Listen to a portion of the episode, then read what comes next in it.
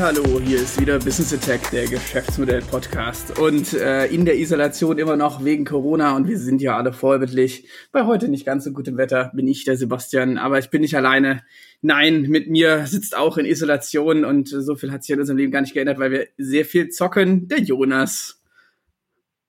So, und heute Hallo. haben wir mal wieder eine der berühmten äh, Geschäftsmodell-Talks. Das heißt, wir haben einfach wieder die tote Corona-Zeit, in der wir, in der man dann doch leider mehr drin ist, genutzt, um äh, uns durch News zu wühlen und haben wieder ein paar Themen ausgegraben. Und deswegen wollen wir die heute mal wieder auf die Geschäftsmodellrelevanz abklopfen. So, alles gut bei dir, was? Ja, soweit äh, alles im Lot und ich freue mich auf Ja, genau. Äh, nicht ganz so im Lot ist es bei Mixer. Das ist mein erstes Thema. Mixer war äh, ein angedachter Konkurrent von äh, Twitch, also einer großen Spiele-Plattform, die mittlerweile eigentlich eher zu so einer Streaming-Plattform geworden, also Spiele-Streaming-Plattform, muss ich richtig sagen, ist mittlerweile ein bisschen auch weggekommen von diesem reinen Spiele-Stream, ist immer noch, glaube ich, der Hauptpunkt oder das Haupt Ding, was da passiert, aber es äh, diffundiert gerade so ein bisschen in alle Sachen rein und wird vielleicht eher zu so einem ganzheitlichen Streaming Provider, sage ich jetzt mal. Und äh, das hatte Microsoft sich gedacht, ja, ähm, da müssen, das müssen wir mal angreifen. Das ist ein wichtiger Markt. Da äh, wird richtig viel äh, Zeit rein investiert, was ja immer wieder eins der Kernkriterien in der Aufmerksamkeitsökonomie ist und haben dann halt auch so große ähm,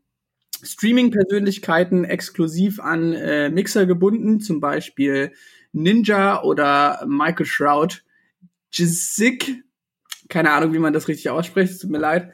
Und also die kennen jetzt wahrscheinlich nicht unbedingt alle der ZuhörerInnen, aber äh, die sind halt auf den jeweiligen Plattformen relativ, äh, sage ich mal, prominent und äh, einfach die klassischen Influencer.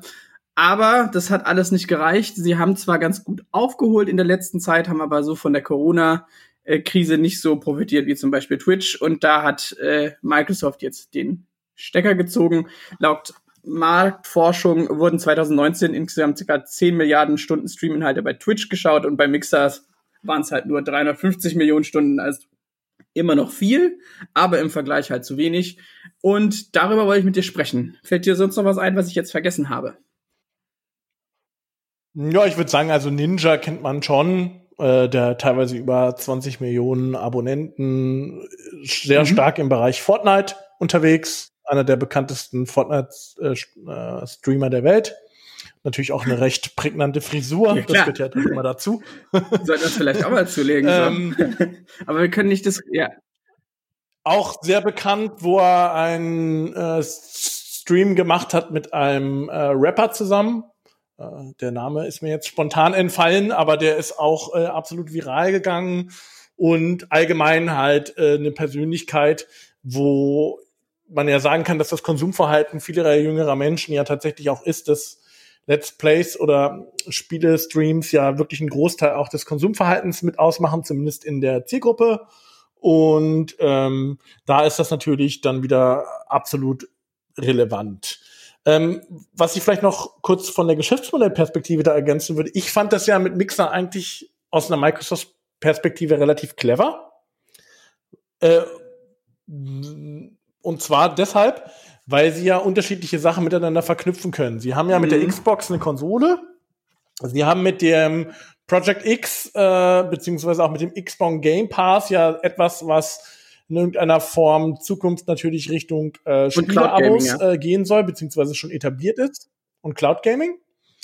Und äh, das Ganze, der Content, der da darauf entsteht, den wieder zu streamen und auch das na miteinander nahtlos zu verknüpfen, äh, das, glaube ich, war doch so ein bisschen die Vision von Microsoft. Das geht aber natürlich ja nur und wir leben ja nun mal in einer Aufmerksamkeitsökonomie, äh, wenn die Plattform auch eine gewisse Relevanz hat. Und das ist ja vielleicht ein ganz guter Aspekt, jetzt auch mal allgemein über die, die Relevanz äh, von Plattformen zu reden und äh, was das äh, damit zu tun hat, ähm, wie wichtig das für das Geschäftsmodell ist. Finde ich einen guten Punkt. Ich finde auch das, was du gerade gesagt hast, eigentlich interessant, wenn ich drüber nachdenke, hatte ich vorher nicht gemacht. Aber eigentlich passt es ja dann doch nicht so rein, wenn ich in die Gesamtstrategie von Microsoft gehe, die ja dann doch mittlerweile praktisch so ein, sage ich mal, Business-Ökosystem an bieten will. Also insofern haben sie halt da noch diesen Entertainment-Part mit der Xbox und so weiter mit drin, aber in die Gesamtstrategie wäre es wahrscheinlich dann doch eher unter ferner Liefen gelaufen, so, ne? Unter ferner Liefen gelaufen, auch interessante Formulierung. Aber also das finde ich da schon interessant, weil ist, Microsoft geht ja auch aus seiner Geschäftsmodell oder Geschäftsmodellperspektive von Microsoft schon sehr auf diesen Businessbereich und will da alle Aspekte abdecken. Ja, ähm, da würde ich dir insofern aber widersprechen, weil ähm, das neue Geschäftsmodell von Microsoft eigentlich ist, mach Azure so hm, relevant ja, okay. wie möglich. Und Cloud Gaming ist relevant für, auch vom Traffic durchaus relevant mhm. für äh, eine Cloud. Und das ist ja eigentlich das, wo Azure hinkommen will. Ich glaube, im Business-Bereich schaffen sie es auch gerade kontinuierlich immer weiter Marktanteile mhm. von AWS abzuknapsen. Sind in der Skalierung halt einfach hinten raus billiger, weil das wird da immer bei AWS vergessen, dass am Anfang relativ billig, aber hinten raus kostet es dann ganz gut. Und ich, ja. Ja, und genau den zweiten Aspekt, den du schon angesprochen hast, Business-Ökosystem. Das wäre jetzt allerdings eher ja. eine, eine Cloud-Diskussion, ja. die wir hier vielleicht gar nicht aufmachen wollen. Ähm, Warum haben sie das denn nicht also Ich glaube, man sieht hier dran halt wunderbar jetzt äh, strategisch so die Auswirkungen der Plattform Wars so. Also du kannst halt einfach nicht mehr, wenn du eine Plattform aufbauen willst und da ist schon ein Platzhirsch, ähm, dann kann man das nicht mehr so ohne weiteres aufholen. Und dann hätte Microsoft wahrscheinlich im Sinne eines Epic Stores, die ja praktisch gerade Steam angreifen, und einfach unfassbar viel Geld da rein investieren über einen langen Atem. Das hätte Microsoft wahrscheinlich ähnlich machen müssen. Also da muss man, man braucht unfassbar viel Geld, was man verbrennen kann, um überhaupt an relevante Marktanteile zu kommen. Und äh, es ist halt, wenn man schon so einen quasi Monopolisten hat oder eine Monopolistin, dann äh, wird es halt schwer, den anzugreifen. Und ich glaube, das ist so ein echt gutes Beispiel, wie schwer das ist, weil Microsoft ist ja jetzt auch, sage ich mal, kein Startup. Ne? Zumal sie ja enorme Beträge in die Hand genommen haben, eben um diese relevanten äh, Influencer, Streamer abzuwerben. Also das sind ja, sind ja Millionenbeträge geflossen, um diese Streamer exklusiv an ihre Plattform zu binden. Aber auch da natürlich, du musst es erstmal schaffen, dass die Nutzerbasis dann tatsächlich mhm. auch rüber wechselt. Ähm, dass äh, das Ganze äh, ja wirklich auch Teil sozusagen des täglichen Konsumverhaltens wird. Und da ist es, glaube ich, auch träge und das zeigt auch ein bisschen tatsächlich die, die Macht äh, etablierter äh, Plattformen. Und ähm, dass es für jeden, ich sag mal, speziellen Anwendungsfall auch immer eine Plattform gibt, die besonders ja, das soll ja ähm, auch relevant wieder, Diese Sachen werden meistens eigentlich nur noch übers Handy konsumiert, in der, vor allem in der jüngeren Zielgruppe. Und da sind wir ja halt auch wieder bei diesem App-Problem. So, ich will ja keine, ich will ja keinen Unterordner mir in, einem, in, einer, in meinem Handy machen, wo dann äh, Streamer stehen, stehen dann habe ich verschiedene Streaming-Dienste. Also das ist auch da wieder die Faulheit der Nutzer.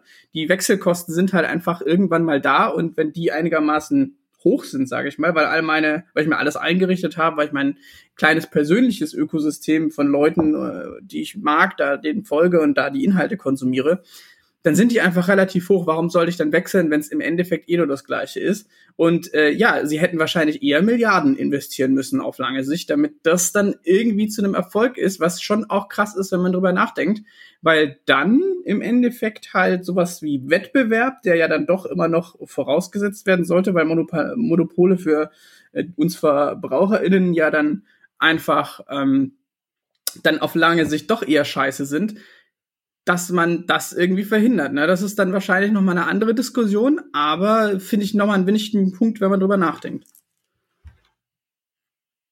Ja, und ähm, was ich auch noch an dem Punkt ganz interessant finde, dass man ähm, eben auch selbst als Microsoft in irgendeiner Form, wenn dann ein USP bräuchte, also du hast den Bereich Epic Store mhm. angesprochen, die hatten ja. Fortnite als USP.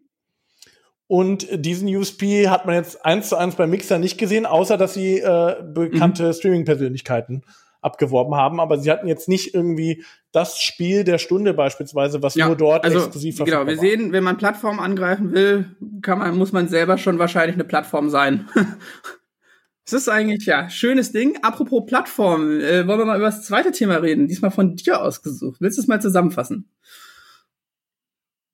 Ja, ähm, ist Teil eines, glaube ich, eher größeren global strategischen Konflikts. Und zwar hat Indien ähm, Apps und das sind über 60 Apps, darunter relevante Apps wie TikTok und WeChat in, in, mhm. in Indien verboten.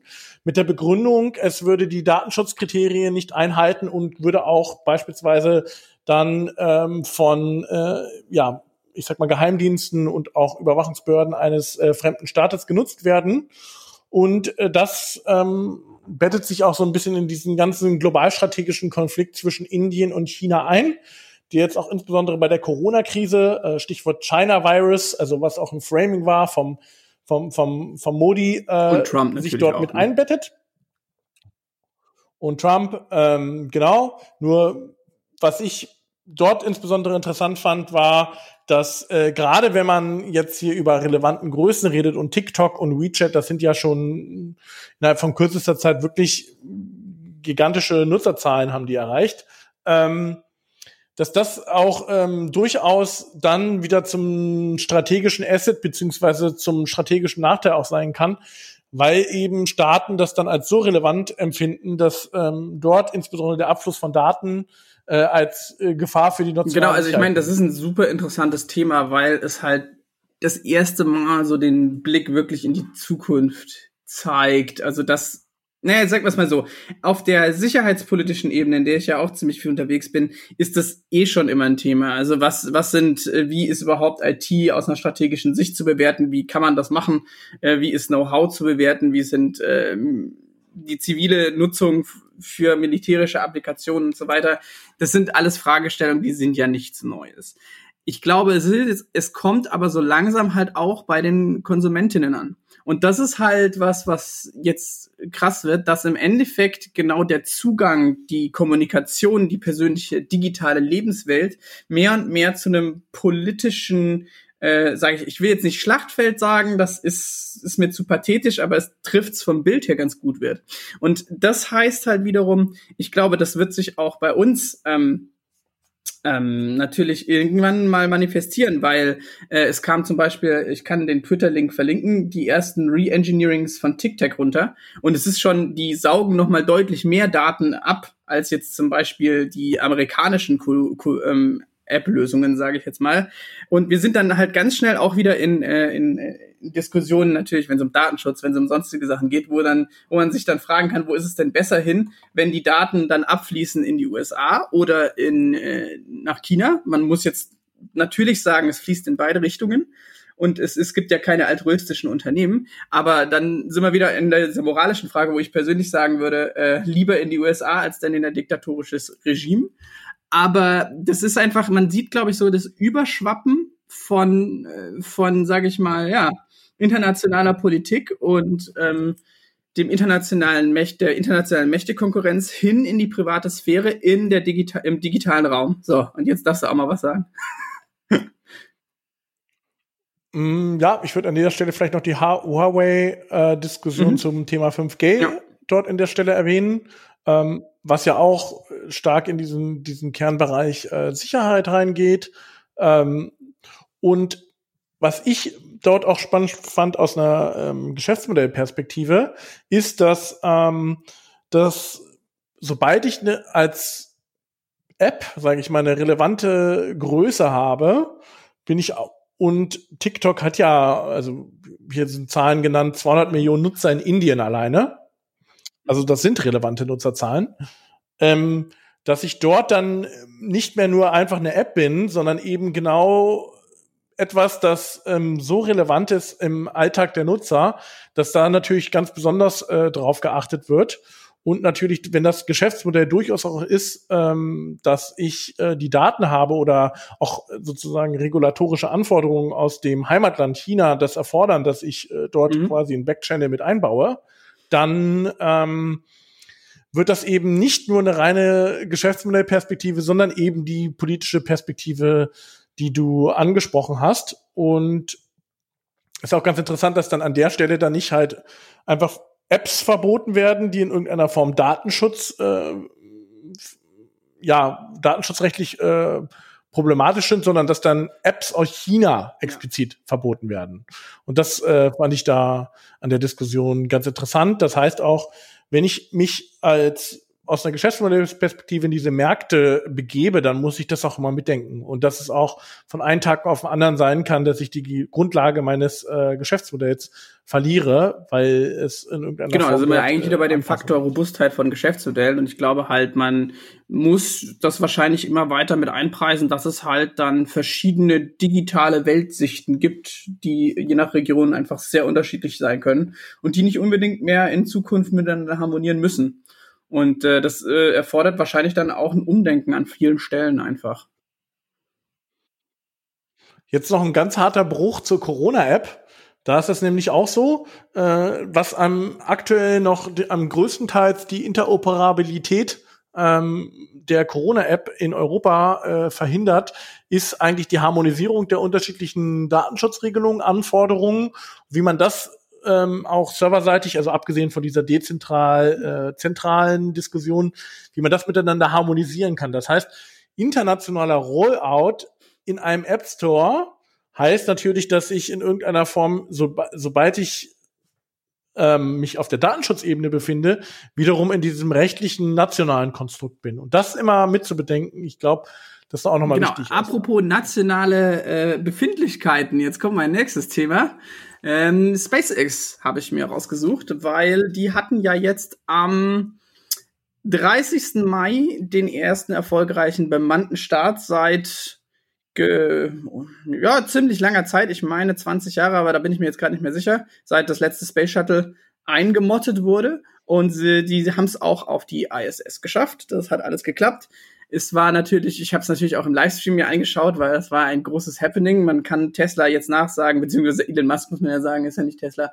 Äh, man kann ihm nachsagen, was man will, aber er weiß, wie er eine gute Marketing-Show aus dem Ganzen macht. Also das war alles schon sehr professionell und sehr schön aufgezogen. Es ist. Du meinst den ja, Tesla, der Fall, zur Startrampe also. gefahren ist. und äh, auch das ganze Design, wie alles designt wurde, das halt äh, neben der Funktionalität die das Ganze ähm, natürlich haben muss, an erster Stelle trotzdem auf Design geachtet wird, wie die neuen Raumanzüge aussehen, äh, wie die Kapsel überhaupt aussieht, dass überhaupt ästhetische Ansprüche äh, gestellt werden und so weiter. Das ist schon alles sehr klug gemacht, auch wie das neue äh, Interface von und die Steuerung der ganzen Kapsel gemacht wird, dass halt nur noch äh, über Touchscreens und so weiter das gemacht wird. Und äh, das sieht einfach alles nach Zukunft aus und viel eher nach der Science Fiction, die man halt immer in Filmen gesehen hat. Das ist aber nochmal so ein anderer Randbereich. Aus Geschäftsmodellperspektive ist es halt insofern interessant, weil sich A, im Weltraum perspektivisch, glaube ich, ähm, ganz neue Geschäftsmodelle auftun können.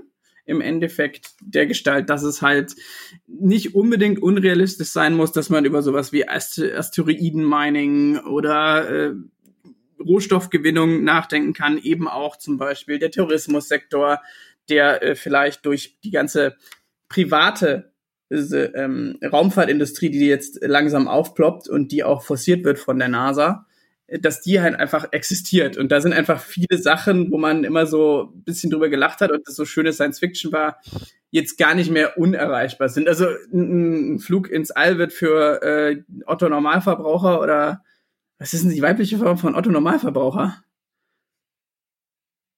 Rinnen? Ja, ja, ja, äh, egal. äh, wird wahrscheinlich trotzdem äh, erstmal unerschwinglich bleiben, aber überhaupt, dass diese Möglichkeit besteht, ist natürlich interessant. Das sind natürlich im Endeffekt ganz klassische Geschäftsmodelle, die dann realisiert werden. Ähm, viel interessanter finde ich eigentlich, dass, als ich mir das durchgelesen habe und drüber nachgedacht habe, die Zweigeteiltheit von Wertversprechen, die man sehen kann. Also im Sinne von, dass es bei solchen Unternehmen, die sehr, sehr sicherheitskritische Tasks ausführen, also Flugzeugindustrie äh, oder halt eben auch Raketen, wo halt einfach nichts ähm, praktisch schiefgehen sollte, weil ansonsten Menschen wahrscheinlich tödlich äh, verunglücken, äh, dass es da dieses Wertversprechen der Sicherheit und der, des Funktionierens der Technik einfach sofort vorausgesetzt wird. Das wird auch nirgendwo gehighlightet, weil es einfach als selbstverständlich wahrgenommen wird. Und ähm, dann setzt man halt praktisch nochmal ein anderes Wertversprechen eher so Richtung Marketing-Ebene dahinter, die dann halt sagt, ja, wir sehen gut aus, wir bringen die Kosten runter, vor allem das ist ja bei Raumfahrt wichtig und so weiter. Aber das fand ich eigentlich das Interessante, dass es einfach so implizite, branchenübliche Sicherheitswertversprechen gibt, die einfach so selbstverständlich sind, dass sie gar nicht mehr gehighlightet werden. Das fand ich interessant. Was äh, sind deine zwei äh, Two Cents about this?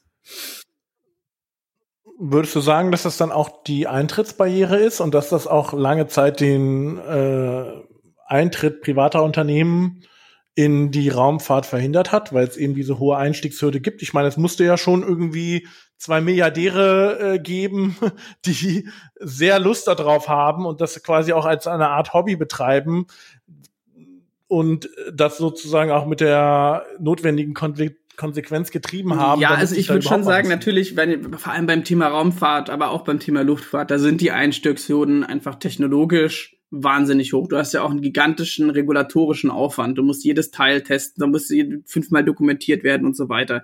Das will ich gar nicht kleinreden. Ich glaube aber auch, dass einfach der Wille der NASA in dem Fall, die Kosten runterzubringen, ähm, eben auch ein Riesenfaktor dazu getan hat, weil äh, die Kostenreduktion, die jetzt durch diese privaten Akteure erreicht wird, doch schon deutlich ist. Und ich glaube, es ist halt, es ist, ist wahrscheinlich so eine Melange. Ich glaube schon auch, dass es eine, eine hohe Eintrittshürde ist. Klar, das kann jetzt niemand einfach so machen. Und äh, SpaceX hat ja auch einfach ziemlich viel indirekte Subvention zum Beispiel bekommen vom US-Militär und so weiter auch. Gut. Ähm, ja, das heißt, wenn ich in eine hochregulierte, sicherheitsintensive Branche gehe, dann muss ich diese impliziten Mechanismen mhm. erstmal verstehen, ähm, dieses Mindestmaß oder dieses Mindestlevel ziemlich gut kennen und darauf aufbauen dann ein weiteres Wertversprechen machen, was mich äh, aus der von der etablierten ja. Branchenstruktur Doch, abhebt. das hat es eigentlich ganz gut zusammengefasst. Das fand ich einfach mal uh, worth thinking about, wie es so schön heißt. So. Apropos worth thinking about, wollen wir mal zu deinem letzten Thema kommen. Da haben wir natürlich wieder einen richtig schönen Digitalbock geschossen hier in Deutschland, ne? Das wäre dann eher worth uh, thinking about.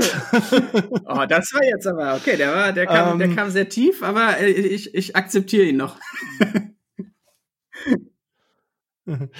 ähm, ich möchte jetzt nicht ähm, an dieser Stelle den ganzen Wirecard-Skandal nochmal aufrollen. Ähm, das ist ja auch noch Teil der Untersuchung, an welcher Stelle wer wo wie Verantwortung hat. Wie konnte das Unternehmen, ich sag mal, im großen Stil diese Bilanzfälschung äh, durchziehen? Wer an welcher Partner? Wo ist da in Asien Geld so ein bisschen, verloren gegangen? Was war mit der, mit, mit der Bilanzsumme allgemein geschehen? Wie, inwiefern haben sich da auch die Aufsichtsbehörden ähm, einen schlanken Fuß gemacht? Das möchte ich an dieser Stelle explizit nicht besprechen, weil da gibt's auch super gute Artikel von der Financial Times, vom Handelsblatt dazu und ich denke, das wird dann irgendwann auch Teil eines längeren, ja, wahrscheinlich sogar eines Buches irgendeiner Form, ähm, was diesen, ich sag mal, Skandal und diese spektakuläre Pleite dann auch aufarbeitet. Ich wollte eigentlich ein bisschen eher mal auf das Thema Geschäftsmodell eines Zahlungsabwicklers gucken, weil viele haben ja gar nicht so richtig verstanden, was ist überhaupt das Geschäftsmodell von Wirecard, mhm. weil eine klassische Bank war es ja nicht. Und ähm, das an dieser Stelle auch noch mal ein Verweis auf unsere oh. Fintech-Folge mit Dr. Michael Dallosch, ähm, der gerade dieses Thema ähm, Bundling, mhm. Unbundling, also das bedeutet, ich suche mir einen Teilaspekt raus eines allgemeinen Geschäftsmodells Bank, Zahlung und ähm, anbande den und suche mir einen, genau diesen Teilaspekt raus und mache den deutlich besser als etablierte Player, beziehungsweise fülle, gehe da auch in so eine Lücke rein. Und das ist genau das Thema eines Zahlungsabwicklers. Die Branche, wenn ich eine Zahlung durchführe, ist so ein bisschen zweigeteilt. Es gibt zum einen den Kartenanbieter oder auch genannt Issuer. Das ist derjenige, der dir die Karte ausgibt. Da steht zwar Visa und Mastercard drauf. Das ist auch da der Karten-Issuer, also das globale äh, System, aber dahinter steht jemand, der dieses genau diesen Vorgang, wem die Karte zuzuordnen, die äh, die Karte sozusagen ähm, äh, zu labeln, jemanden zur Verfügung zu stellen und so weiter. Das sind sogenannte Card Issuer. Und die nehmen, und deren Geschäftsmodell ist, dass sie einen kleinen Prozentsatz dann von jeder Transaktion nehmen. Und dann gibt es den Zahlungsabwickler oder auch Acquirer genannt. Und das ist derjenige, der dafür sorgt, ähm, insbesondere auf der technischen Seite, dass wenn ich einen Zahlungsvorgang durchführe, erstens dort ähm, das technisch funktioniert. Ja? Also das heißt, dass dieser Zahlungsvorgang zwischen ähm, zwischen ähm, Entität A, Entität B und, und noch einer zwischengeschalteten Bank funktioniert, dass jeder weiß, wer wo wie Geld fließen muss der auch die Sicherheitsaspekte dieses Zahlungsvorgangs äh, mit übernimmt und auch in irgendeiner Form auch eine gewisse Treuhandfunktion übernimmt mhm. während des Zahlungsvorgangs. Ähm, und das war genau das Geschäftsmodell von Wirecard. Deswegen hatten die auch enorme Summen immer durch ihre Ja, das ist genau das Wichtige. Ne? Das Geschäftsmodell ist ja im Endeffekt, sie kriegen einen kleinen Share von den sehr hohen Summen, die da einfach durchlaufen. Also wenn ich jetzt halt, keine Ahnung, von, sage ich nur, irgendeinen Ländershop von Amazon betreue und da die ganzen Transaktionen praktisch teilabwickle, dann bleibt halt schon einfach was hängen. Selbst wenn es nur 0,1 Prozent sind. Genau, das äh, staffelt sich dann auch wieder nach der Art der Transaktion. Ähm, kleiner Funfact am Rande ähm, kam heute raus. Sehr lukrativ bei Wirecard war wohl die Abwicklung von ähm, ja, Pornoseiten, wo sie dann bis ja. 15 Prozent nehmen Wie konnten. Hart kann man sich denn bitte gönnen, Alter? Das ja gut, aber es funktioniert halt immer, ne? Ist, also müsste, eigentlich müsste man irgendwann mal eine, eine, eine Geschäft, Porno-Geschäftsmodellseite machen, aber ich glaube, da findet man keinen Spezialisten, der mit uns redet. Oder eine Spezialistin. Hm, doch, gibt es. Ähm, kann ich an dieser Stelle auf die OEM-Folge mit dem deutschen Gründer von äh, Pornhub verweisen. Ähm, das war extrem spannender Talk. Vielleicht können wir den an dieser Stelle auch nochmal verlinken. Fand ich ganz interessant. Äh, ist auch kein Schmuddel-Podcast oder so, sondern geht es eigentlich eher über die Ebene dahinter. Ähm, ja, also nochmal zurück zum Thema äh, Wirecard. Genau diesen Vorgang sicherzustellen, ist genau das, was sie gemacht haben. Sie haben sich ein, sie haben sich das im großen, ich sag mal, gebandelten Thema Zahlung, genau diesen Teilaspekt nur der mhm. Zahlungsabwicklung rausgesucht Dort gibt es noch ähm, andere Startups, die sich da tummeln. Das größte Startup ist das äh, französische Startup Aiden oder Aiden. Das kann man eigentlich schon gar nicht mehr Startup nennen, das ist eigentlich schon grown up. Und auf der technischen Seite ganz stark mittlerweile auch mhm. Unicorn Stripe. Ähm, nur das fand ich mal wieder ganz interessant, dass, ähm, dass man auch mit Teilaspekten eines äh, allgemein für uns selbstverständlichen Vorgangs wie Zahlung ähm, darauf ein Geschäftsmodell aufbauen kann. Aber, und das ist ja doch der Punkt, auf was wir sicherlich auch Wirecard unter anderem neben der kriminellen Energie zum Verhängnis geworden. Ich nehme natürlich auch diese Risiken die, dieses Teilaspekts auf. Ja? Das heißt, wenn ich eine Treuhandfunktion übernehme, dann bin ich natürlich auch äh, und enorme äh, Gelder quasi verwalte oder zumindest zwischenverwalte, dann habe ich natürlich auch ein extrem risikoreiches Geschäftsmodell.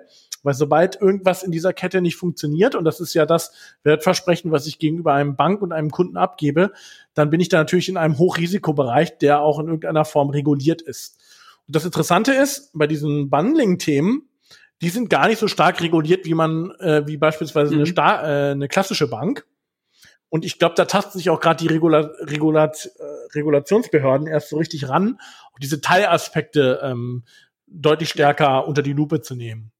Und das hat, glaube ich, auch. Ja, ich glaube, das ist doch immer so dieses Rennen, das du so ein bisschen hast. Sobald, äh, vor allem in der Finanzindustrie, äh, sobald irgendein Bereich relativ stark reguliert wird, wird, wird das Ganze meistens ja irgendwo immerhin dahin verlagert, wo es halt nicht so stark reguliert ist. Wenn man es von oben sieht, ist halt Wirecard auch wie so oft einfach nur ein, ein vertrauensimitierender Intermediär, würde ich mal sagen. Es geht ja einfach nur, der ist ja nur in der ganzen Kette drin, damit genau, damit einfach mehr Vertrauen wieder aufgebaut wird, dass die Transaktionen alle so stattfinden. Neben wahrscheinlich auch einfach, du hast ja Wechselkurse und so weiter und so fort. Das ist ja alles immer sofort hochkomplex. Aber ich glaube, das ist halt auch eine Entwicklung, wie du richtig gesagt hast, dass sofort immer in eher unregulierte Teile dann äh, abgeschoben wird, weil Regulationen halt auch immer Kosten bedeuten und Implementierungskosten, äh, Haftungskosten und so weiter. Genau, und Jetzt vielleicht aber noch mal auf eine ganz auf die Metaebene gesprungen zum Ende. Trotzdem fand ich diesen Aspekt Bundling, Unbundling noch mal interessant. Ähm, es gibt etablierte Branchenlogiken, die sind gebundelt. Also das heißt, äh, ich, ähm, wenn ich jetzt als äh, neuer Anbieter da in diesen Markt reingehen will, dann muss ich mir genau angucken, was sind äh, Teilaspekte in diesem gebandelten System, weil ich werde nicht anfangen, jetzt dann gleich wieder eine Bank aufzubauen oder gleich wieder einen Automobilhersteller so aufzubauen. Was sind Teilaspekte, die heute nicht gut gelöst sind? Was ist mein Wertversprechen dafür? Wie kann ich das entwickeln und ähm, sozusagen, welchen Unbundling-Teil mache ich so viel besser als jeder andere oder welcher Unbundling-Teil ist auch so unsexy für jemand anderen, dass ich dort explizit reingehen kann. Natürlich ähm, sollte ich, äh, gerade wenn ich in so einen hochregulierten Bereich reingehe, natürlich dann meine Risiko, ähm, meine Risikokalkulation. Ja, da sind wir wieder bei dem Punkt, wenn du deinen Markt nicht kennst, solltest du es lassen. Ne? Ähm, ja. Ja, aber wie gesagt, auch gerne mal aus dieser etablierten ja, Marktlogik ausbrechen. Also das ist genau das Thema. Ich muss den Markt kennen natürlich, um ähm, dieses Unbundling dann durchzuführen. Also ich habe gebündelte Dienste und nehme mir einen Dienst davon ja, raus das mache ja den so genau, das. Das ja? passt ja immer zu ähm, dem Tipp, den wir Startups auch immer geben und sagen, sucht euch doch erstmal den sex sexy unsexy Part. Den, der langweilig ist, der aber gebraucht wird, der integraler Bestandteil ist. Ne? Und den dann halt einfach besser machen, den vielleicht sogar einigermaßen angenehm machen oder zumindest so, dass er keine Arbeit mehr frisst. So. Und das ist meistens ja schon ein echt, äh, ein, hilft allen Beteiligten meistens schon. Und gerade im B2B-Bereich heißt das nicht unbedingt, dass man ähm, dort prominent auftauchen muss. Das heißt, man kann es auch durchaus im Hintergrund äh, machen. Und das fand ich das Interessante ja. an diesem Wirecard-Case, in diesem ja, ganzen ja, Wirtschafts sind wir gespannt, was da noch kommt. Wir sind übrigens auch gespannt, wenn ihr uns schreibt oder irgendwelche Infos, Anmerkungen oder sonst irgendwas habt für uns, weil wir freuen uns immer mit euch zu diskutieren da draußen, äh, die zwei oder drei Hörerinnen, die wir haben. Ähm, ja. An dieser Stelle nochmal unsere E-Mail-Adresse podcast at genau. business Und wenn ihr da irgendwelche Anmerkungen, Fragen oder äh, Distanzbier-Treffwünsche habt, dann schreibt uns einfach. Wir sind da offen für und wir freuen uns auf Austausch. Ich glaube, das und auch noch mal ein Hinweis, ähm, weil wir sind ja beim im Podcast-Game in einem reichweitengetriebenen Business. Fängst jetzt auch damit an. ähm, wenn ihr diesen Podcast mögt, ja, auch ich muss jetzt damit anfangen, dann gibt uns doch bitte eine 5-Sterne-Bewertung äh, bei iTunes, denn das hilft uns enorm dort. Genau, und wir schauen euch dann auch mit äh, verträumten, verliebten Augen an. Wie so zwei kleine Katzenbabys. Insofern, genau. danke fürs Zuhören und bis zum nächsten Mal. Tschüss. Bis zum nächsten Mal. Ciao.